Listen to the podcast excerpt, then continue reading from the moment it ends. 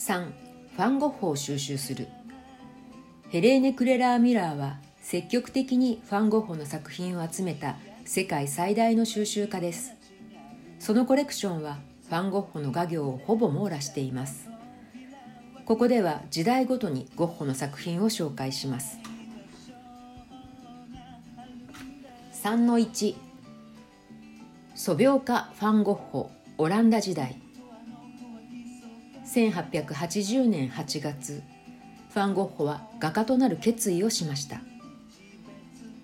画家になるためまずジャン・フランソワ・ミレーなど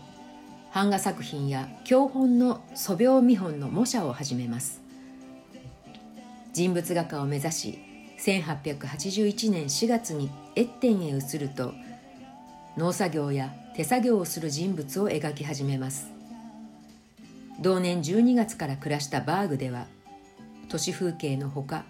生活を共にしたシーンホール肉や近くの療養院の男女をモデルに人物素描に注力しました。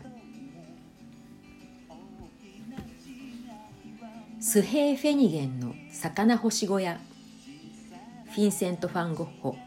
1882年5月後半鉛筆ペンと筆による黒インクかっこところどころ茶色に褐色かっこ閉じ。白の不透明水彩マス目状の跡酢の飯クレラー・ミラー美術館。砂地の木の根フィンセント・ファン・ゴッホ